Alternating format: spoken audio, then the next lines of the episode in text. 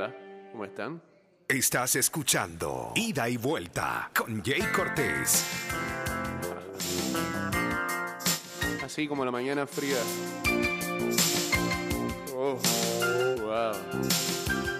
Bebé.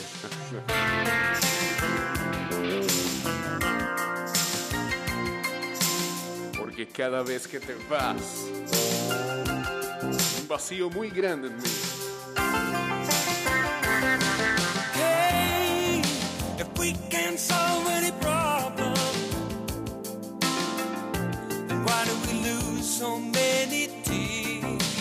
O sea, estoy relacionando eso con algún tema deportivo. Saludos ya por acá para Julio Viva y Seba Malek uniéndose al Instagram Live. Estamos en vivo a través de arroba Mix Music Network.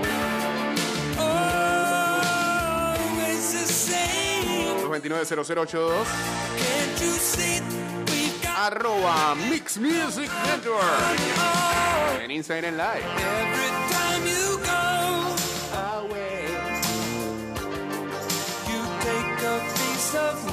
Arroba ida y vuelta a 154. Y estamos en el 612-2666 para chatear ahí. Leve, leve solo.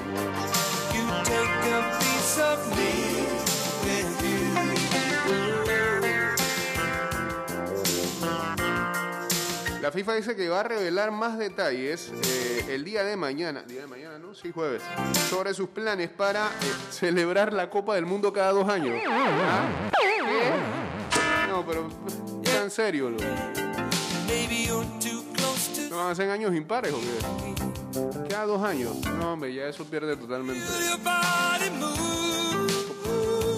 ¿En qué momento se van a clasificar? ¿Cuándo para esto? Los jugadores van a quedar tirados en el campo, bro. Saludos a Ego Masterfish. Saludos también para Nathan Grajales.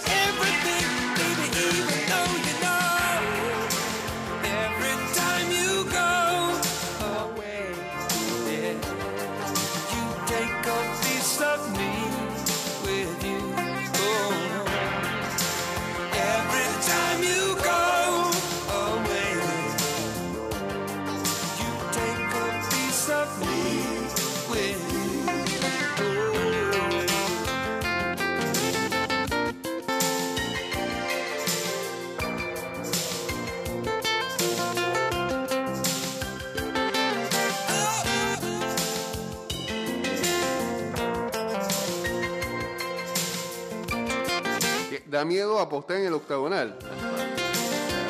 No le metas, pues.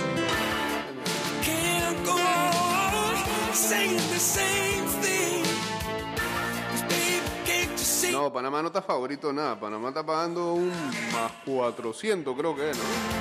A ver, ya no existirían Eurocopa y otras copas continentales y el Mundial es cada dos años, es lo que digo. A menos que utilicen esos torneos y que para clasificar. Lo único que podría entender.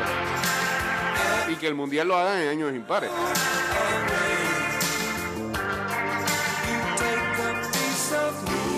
En el Estados Unidos, Honduras. Honduras, Estados Unidos favorito, menos 127 y Honduras paga más 380. Es en Estados Unidos, ¿no?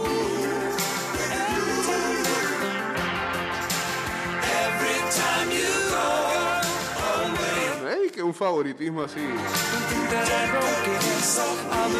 cerrado. Pobre El Salvador. Se está cayendo el Bitcoin del 13 al 17%. Qué salado ese Bukele. Saludos a Bovea uniéndose también aquí al Instagram Live.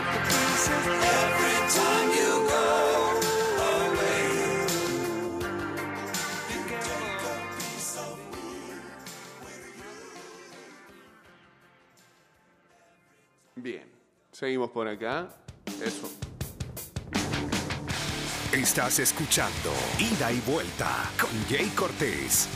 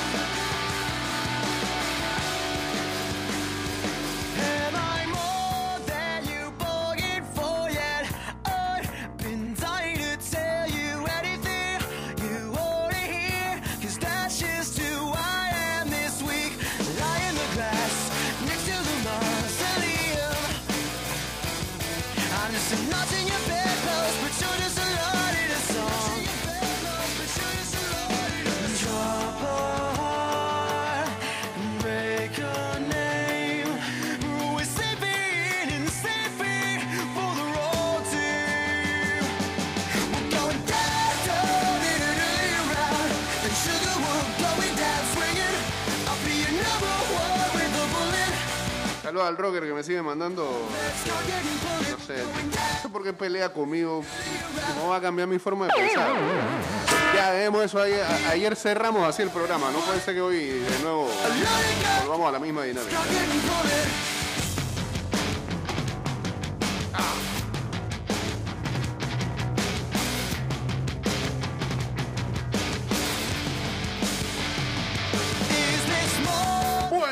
De meternos en ah, lo que va a ser eh, lo más importante del día de hoy, que va a ser a las 7 de la noche el Panamá-México. Y otra fecha más del octagonal, octogonal, como quieran. Las dos son válidas. A a. También hay que estar pendientes, sobre todo en este programa.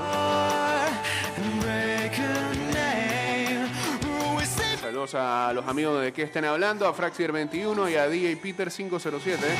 Go with that. A que mañana arranque una nueva temporada de la NFL. Eh, estamos, además de las ligas de fantasy, creo que venimos con un segmento para redes y también acá haremos eco de él.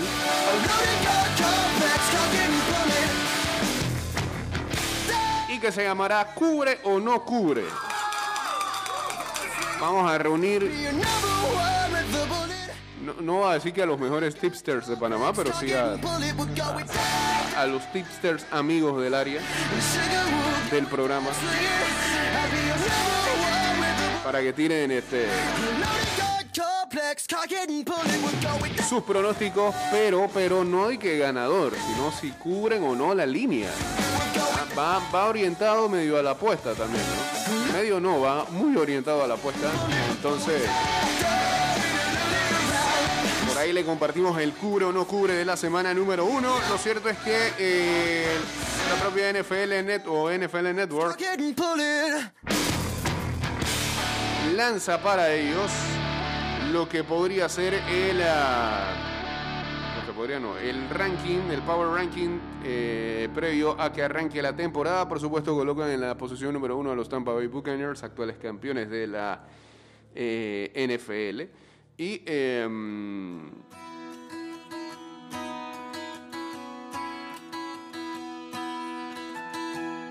Y aquí lo destacable, bueno, Tom Brady entrando a su temporada número 22 a la edad de 44 años.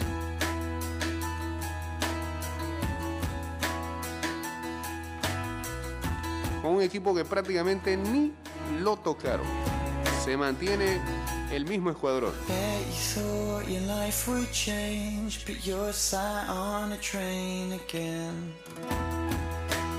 En la posición número 2, Kansas City memories buscando su tercer Super Bowl consecutivo. Estar presentes, ¿no? Ya uno lo ganaron, el otro lo perdieron.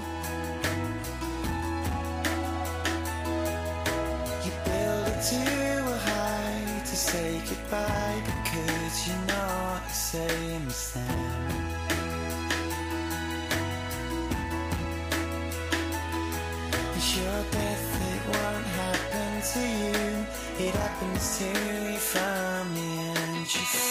Mahomes dice que piensa que tuvieron una, asombrosa pretemporada están dispuestos a llegar a lo más lejos en esta temporada. Buffalo Bills en la posición número 3.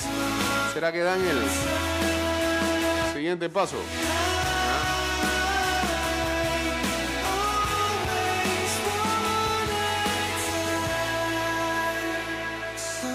En la posición 4 a los Green Bay Packers prácticamente han puesto todos los que terminaron así mismo el año pasado.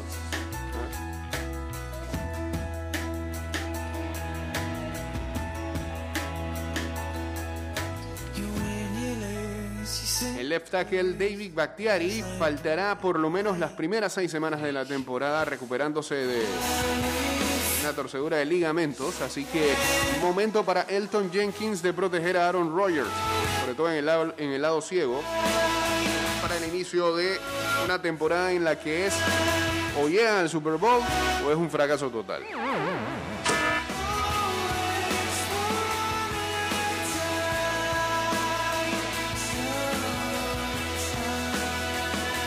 Cierra el top 5 los Baltimore Ravens.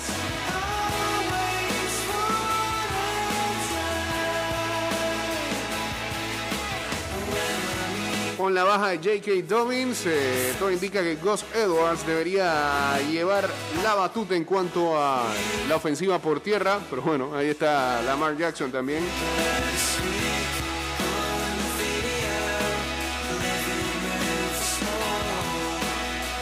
The Gas Bus en la temporada del 2020 promedió 5 yardas por eh, acarreo.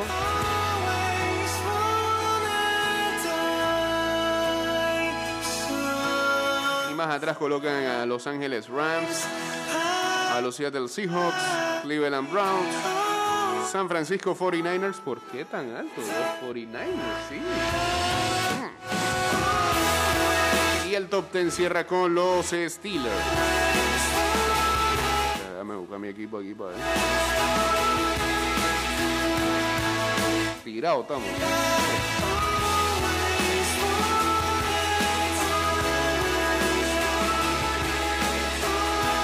26, Dios mío.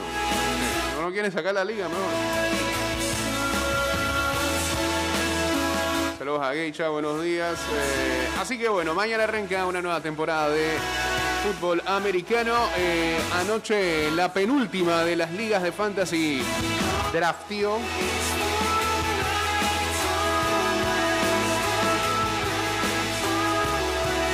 Y, um, esta noche, terminado el partido de Panamá-México, 9 y 30. La Cappers League, que es la última liga que le va a tocar eh, hacer su draft, cerrará entonces lo que fue esta temporada de eh, piques y demás. Y desde el jueves para la danza, para la danza. A ver, ¿qué dice la gente acá en el Instagram Live antes de irnos al cambio? Eh, ¿Cómo ves a los Packers esta temporada? Ah, bueno, eh, eh, está esa, esa situación de que, ¿sabes qué? Voy a, voy a seguir poniendo música aquí y, hacemos algo para seguir hablando. Dale, perfecto. La canción no se había ni acabado.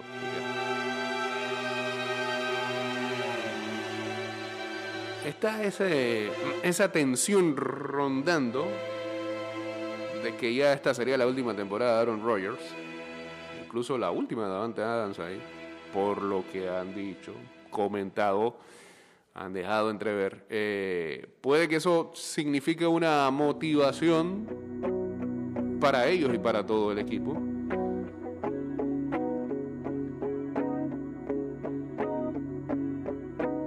En su conferencia o en su división no deberían de tener tantos problemas. Eh, a quien tienen que apuntar es simplemente ver cómo superan nuevamente a Brady o posiblemente a Los Ángeles Rams. Los Rams es un equipo que de verdad ahora sí lo veo. eh, para mí es mi favorito a llegar al Super Bowl en la NFC. Con los Rams este año. Y Matthew Stafford se mantiene saludable. Acá dicen los Packers ganan el norte de la NFC y se quedan en la final de conferencia con cualquiera. Así están desde que llegó Matt LaFleur. Eh, Trevor Lawrence mejor que Patrick Mahomes, pero, pero, pero ni de relajo. Saludos a Britannia Miro.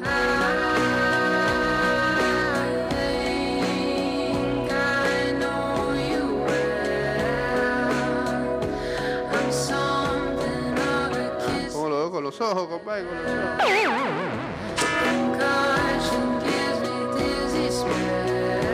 Chiste de tío ese, Luisito.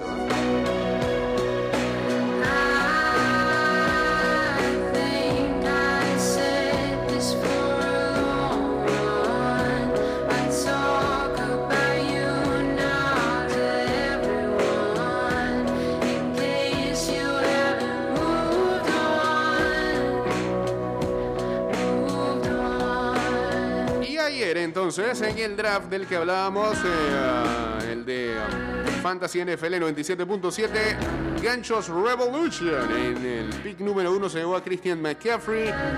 En la posición 2, Keith Cole se llevó a Dalvin Cook. En la 3, México Parcero. Increíble, metimos a un mexicano como para hacer la rivalidad todavía más fuerte en esta liga. México Parcero. Eh, a Derrick Henry. En la posición 4, PTY Hot Hot se llevó a Alvin Kamara. En la 5, The Chronic se llevó a Saquon Barkley. En la 6, Dollmaster 507 se llevó a Davante Adams. En la 7, Te Oigo Apenita se llevó a Nick Chop. En la 8, las 500 Blitz se llevó a Travis Kelsey. En la 9, Panamá East Diablos Verdes a Russell Wilson. Qué amor, hermano. En la 10, Miami Vice se llevó a Jonathan Taylor. En la 11, Team Patacón a Aaron Jones. Y en la 12, PTY Battleship se llevó a Siki Elliott. Porque Siki demoró tanto. ¿Qué clase de draft es este?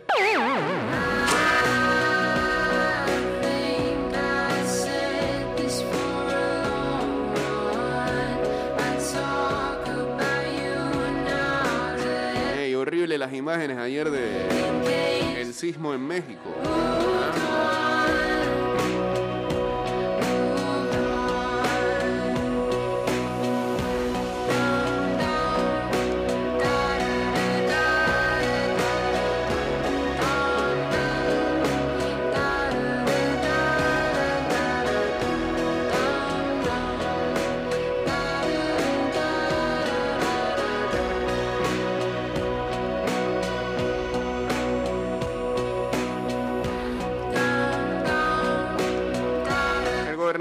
Sureño estado de Guerrero, Héctor Astudillo, informó este martes de que una persona lamentablemente falleció por la caída de un poste de luz en el municipio de Coyuca de Benítez tras el terremoto de magnitud 7,1 que sacudió el centro y sur de México. Me acaban de reportar que en Coyuca de Benítez hay una persona que falleció porque le cayó un poste encima, informó Astudillo en declaraciones a Milenio TV explicó que Coyuca de Benítez es un municipio cercano a Acapulco, donde en un recorrido de la agencia F por la costera del balneario se pudo apreciar la caída de estructuras metálicas y cristales rotos en algunos est- est- establecimientos, perdón, además de el desmoronamiento de una parte de una fachada de una vivienda, dice acá. Bueno, eh, las imágenes son aterradoras y hay otra cosa que me llama mucho la atención y comentábamos en un grupo, eh, las luces en, en el cielo. Es increíble cómo, cómo eh, salen unas luces de la nada en medio de... de- de- es tenebroso. Como si tuvieran un tagada y todo. Cambio y regresamos con la segunda parte del programa, si acá nos permite el mouse, ahora sí, cambio, volvemos. De regreso estamos con la segunda parte de este programa que va a iniciar con mucho estilo y dice así, ¿verdad, reverendo?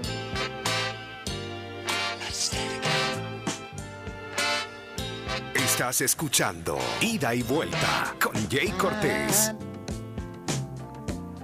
I'm so in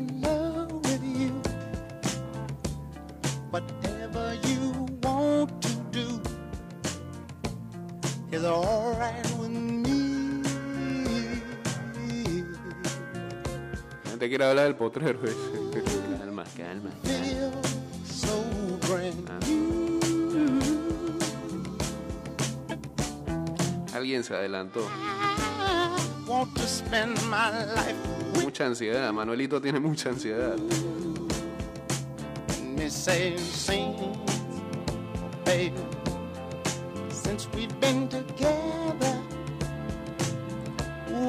Es increíble, todo, todo, todo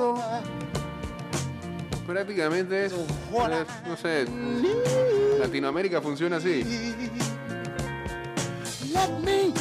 No cumplimos con, los con los tiempos establecidos, ¿no? Lo digo porque eh, ayer salió un informe de que es la misma eh, misma persona que estuvo a cargo de la implementación de el mismo tipo de, de, de grama híbrida en el Azteca, lo hacen acá. Si recordamos, el Azteca sufrió una situación similar, que en medio de ese proceso que estaban haciendo el cambio, recordarán de que iban a realizar un partido de NFL, que finalmente no se hizo. Porque no pasó la prueba. Bueno, allá por lo menos sí este, respetaron al final de quienes iban a hacer el espectáculo. Dijeron, papa, ahí yo no me meto, chao.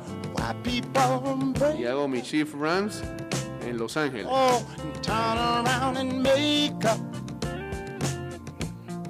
Acá, ¿no? Acá, ¿quién está?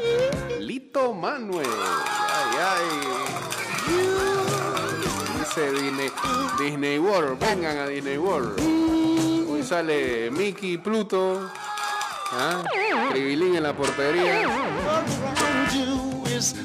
Lleven a sus hijos, a sus hijos hoy al estadio, que hoy es Disney World. Saludos y vamos por esos tres puntos. No es fácil, pero se debe hacer el intento. Dice, ¿qué pasó con los programas de análisis? Pero yo, ve acá de que están hablando a tu programa, tú, hombre. Aquí. Ah, tiene que uno saber aquí de frente con el periodismo deportivo. Eso no depende de los periodistas, en muchos casos, ni siquiera en los departamentos de deporte. Eso tiene que ver con los jefes de programaciones, que ellos valoran, ah, y también otras cosas, también con, con el presupuesto del personal. Hacer esos programas significa tener que pagarle a este a la gente de operaciones y demás horas extras. Si tienen la plata para eso, no tienen la plata. En pandemia.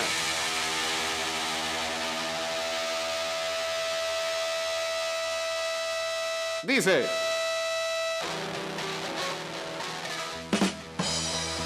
Estás escuchando Ida y Vuelta con Jay Cortés.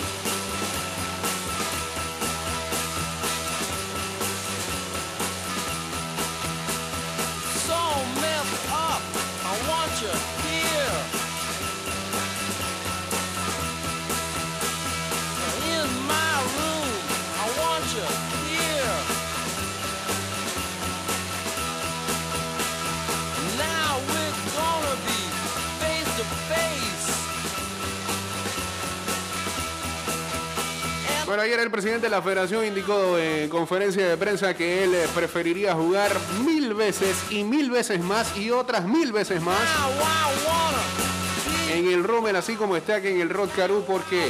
¿Por qué? Porque somos locales. Porque el Rommel es nuestra casa, dice. Y bueno, pero no es, no es, no es, no es excusa. Ese estadio ha estado de, de peores maneras para juegos eliminatorios que lo que vamos a ver el día de hoy.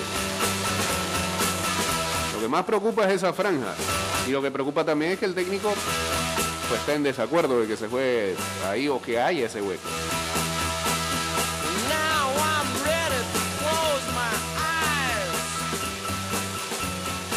Aquí lo que tenemos que poner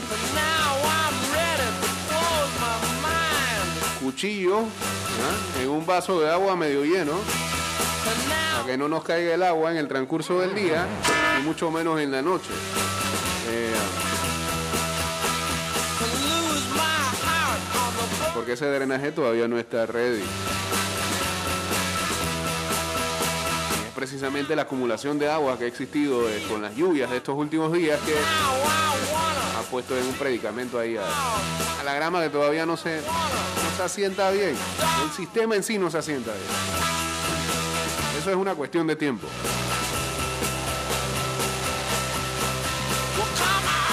Así que cálmense un poco también.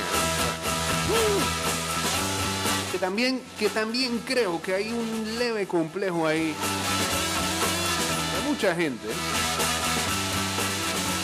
cada vez que México viene a una eliminatoria a jugar aquí o vienen los Estados Unidos y esto es histórico queremos siempre este, dejarle el estadio bonito y lindo. y- ¿Ah? Eh, cada vez que vienen esos juegos es que se aprovecha entonces para pintar, para pasarle una mano de pintura al estadio o para limpiar en, en- en la sección de prensa que por lo general siempre anda descuidada. O queremos estrenar una grama nueva cuando vienen ellos. Niggas swear they passed us, they doing too much. ¿Por qué? No nos encontró el tiempo para eso ya. bueno, lamentablemente se va a jugar así. ¿Por qué siempre ese como complejo de que, ay, para que no hablen mal de nosotros? Ey, que rueden los. Igual están hablando mal de uno de vez en cuando. Up. dejemos ya de pensar, pues, está pendiente a qué dirán los mexicanos de nosotros, qué dirán los mexicanos de nosotros, qué dirá Faitelson. Faitelson, ayer lo vi nervioso con las declaraciones de Manuelito. ¿Ah?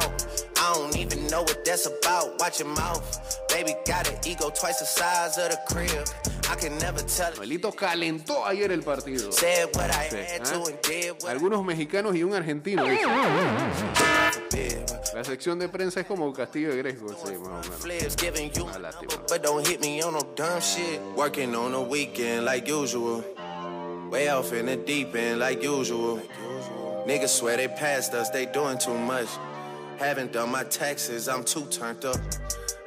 Panamá y México suman una nueva página de rivalidad joven, pero que tiene momentos calientes como varios cruces en Copa Oro y la forma en que la selección mexicana se clasificó de último minuto al repechaje previo a Brasil 2014 con el gol de Graham Sisi en Panamá. Life is good. No sé, ahí creo que nos molestamos más con Estados Unidos que con el propio México. En la conferencia de prensa previo al partido de las eliminatorias en el Rommel Fernández, Manuel Arias, presidente de ah, la Federación Panameña de Fútbol, lanzó un dardo al tri por jugar con naturalizados. ¿Qué puede hacer que en algún momento Panamá le gane a México?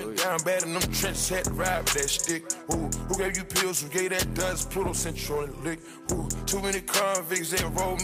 Sí, en el fútbol todo puede pasar. Mañana van a salir 11 panameños, o sea, hoy, contra algunos mexicanos y argentinos a la cancha. Backwood full of sticky. Ooh, I'm trying to tote that Drake on London and it's extended. Ooh, they gotta stretch a nigga. How we gonna die for this shit? Ooh, Vamos a salir a jugar humildemente contra una de las selecciones top del mundo. En la cancha cualquier cosa puede pasar, sí, pero tenemos que valorar las cosas desde su justa dimensión. Arias mencionó que pain. el equipo mexicano como uno de los mejores del mundo y que no es un problema por las bajas de jugadores como Raúl Jiménez y Chucky Lozano. Eh, hoy también se ve el partido con la televisión en mute y eso ya queda en cada quien. O sea, porque desayunaron el día de hoy, bro. Hola, Hola, hola. ¿cómo está, señor Samuel? hombre?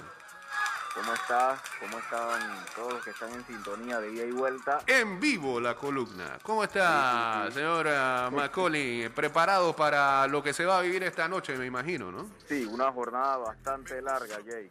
Una jornada bastante larga, pero una jornada de esas que siempre esperan los fanáticos del fútbol, sobre todo nosotros, ¿no? Claro, claro, claro, claro. En uno de esos partidos que llaman más la atención que, que quizás cualquier otro, ¿no? Es el partido que siempre como que apuntamos ahí. Y sobre todo cuando se juega aquí en local. Eh, es como eh, el de mayor expectativa. Claro, el de mayor expectativa definitivamente y más porque los dos llegan con la posibilidad de ser líderes de la octagonal. Se juegan eso. Sí, se juega eso, ¿no? Hay que verlo desde ese, desde ese modo, no solamente por el puntaje, sino también porque está en juego un cupo de clasificación directa dentro del, digamos, el, el- un octavo del camino, ¿no? Un octavo del camino Así es. que se estaría completando esta noche. Y, y, y, por ende, porque mucha gente dice que, ah, porque apenas estamos arrancando. Sí, eso es cierto, pero también eh, eh, es buenísimo arrancar de muy buena manera por el formato de- de- de- del mismo octagonal en sí. Y con el hecho de que hay ocho equipos y solamente tres en clasificación, te tienes que mantener, hemos dicho acá, eh, por lo menos a mitad de tabla durante toda la competición para poder seguir aspirando ahí a los puestos de clasificación. Es bueno arrancar bien, Jake, porque recordemos que esta selección no estaba jugando bien antes de iniciar las eliminatorias. Exactamente. Adicional, recordemos de que nosotros no nos veíamos con altísimas posibilidades de estar en esta ronda tampoco. Digamos que las cosas han venido de menos a más, como todo mundo espera dentro de un proceso y más cuando se trata de selecciones nacionales y sobre todo en una situación extraordinaria como la que nos encontramos a causa de la COVID-19. Le pongo una pausa ahí porque lamentablemente termina este programa en Spotify y AP